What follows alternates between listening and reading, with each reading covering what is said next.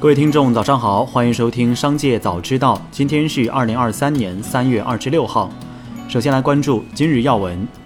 英特尔公司和戈登与贝蒂摩尔基金会宣布，英特尔联合创始人戈登摩尔去世，享年九十四岁。戈登与贝蒂摩尔基金会称，摩尔于当地时间周五在夏威夷的家中平静去世。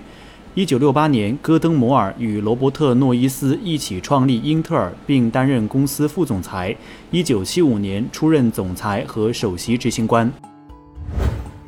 再来关注企业动态，知情人士称，华兴资本启动一轮裁员，将裁减大约百分之十的员工。华兴资本回应称，组织重构将使我们能够优化资源并简化运营，所有业务运营均正常进行。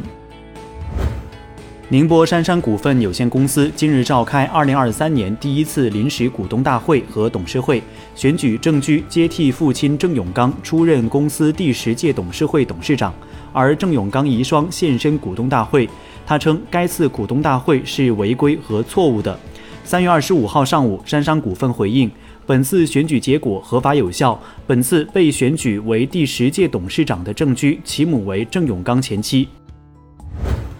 知情人士透露，微软公司威胁称，若搜索引擎竞争对手继续将微软的互联网搜索数据作为自家 AI 聊天产品的基础，微软将阻止这些公司获取相关数据。据悉，微软已告知至少两个客户，使用必应搜索索引数据库为其 AI 聊天工具提供信息的行为违反合同条例，微软可能会终止向这些企业提供访问数据库的许可证。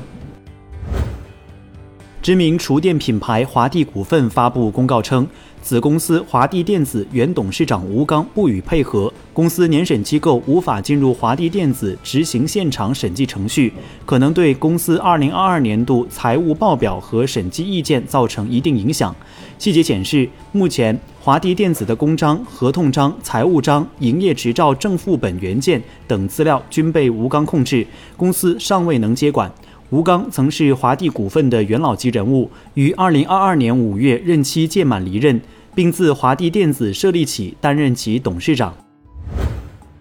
德意志银行股价在法兰克福股市下跌百分之七点五，甚至一度跌幅达到百分之十五。德意志银行是否会成为下一个瑞士信贷银行，引发市场担忧。对此，德国总理奥拉夫·舒尔茨称没有任何担心的理由。他表示，德意志银行已经从根本上对其业务模式进行了现代化和重组，并且利润可观。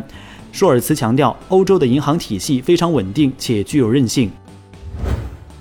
OpenAI 发布声明，向用户和整个 ChatGPT 社区道歉，表示将重建信任。声明表示，本周早些时候，该公司将 ChatGPT 下线，原因是开源库中存在一个漏洞，致使一些用户可以看到另一用户的聊天记录标题。目前，该漏洞已被修复。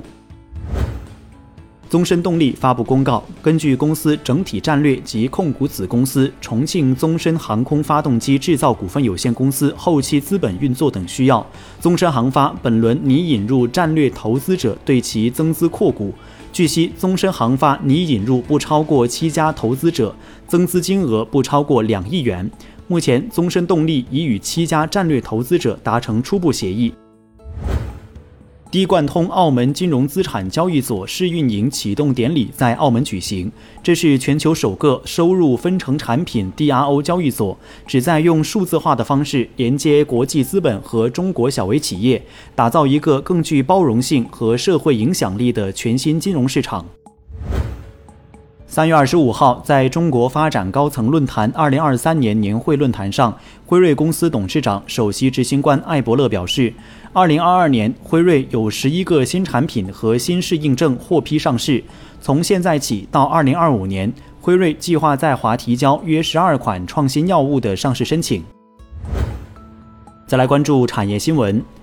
在国务院发展研究中心主办的二零二三中国发展高层论坛上，三六零集团创始人周鸿祎表示，中国大语言模型技术水平和 GPT 四的差距在两到三年时间。目前 GPT 的技术方向已经明确，不存在难以逾越的技术障碍。GPT 六到 GPT 八人工智能将会产生意识，变成新的物种。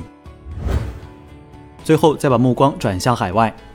由日本大阪大学教授林克彦等人组成的科研团队，成功利用雌性老鼠的诱导多能干细胞制造出卵细胞，并诞下幼崽。报道称，这是全球首次利用雌性哺乳动物的细胞制造出卵细胞。该研究成果的概要已发表在英国《自然》杂志上。根据美国财政部在金融稳定监督委员会会议后发布的声明，金融稳定监督委员会认为，尽管一些机构面临压力，但美国的银行系统仍然稳固且坚韧。委员会成员还讨论了监测金融局势发展的持续努力。据韩国中央日报，随着日本将核污染水排入海洋的日期临近。韩国庆尚南道计划将增设海产品安全负责人员，并在其海产品安全管理中心增设核能分析设备。韩国还将加强对进口自日本的海产品的物流管理。近期，韩国多个环境组织、市民团体等持续举行抗议集会，反对日本福岛核污染水排入大海。以上就是本期《商界早知道》全部内容，感谢收听，下次再见。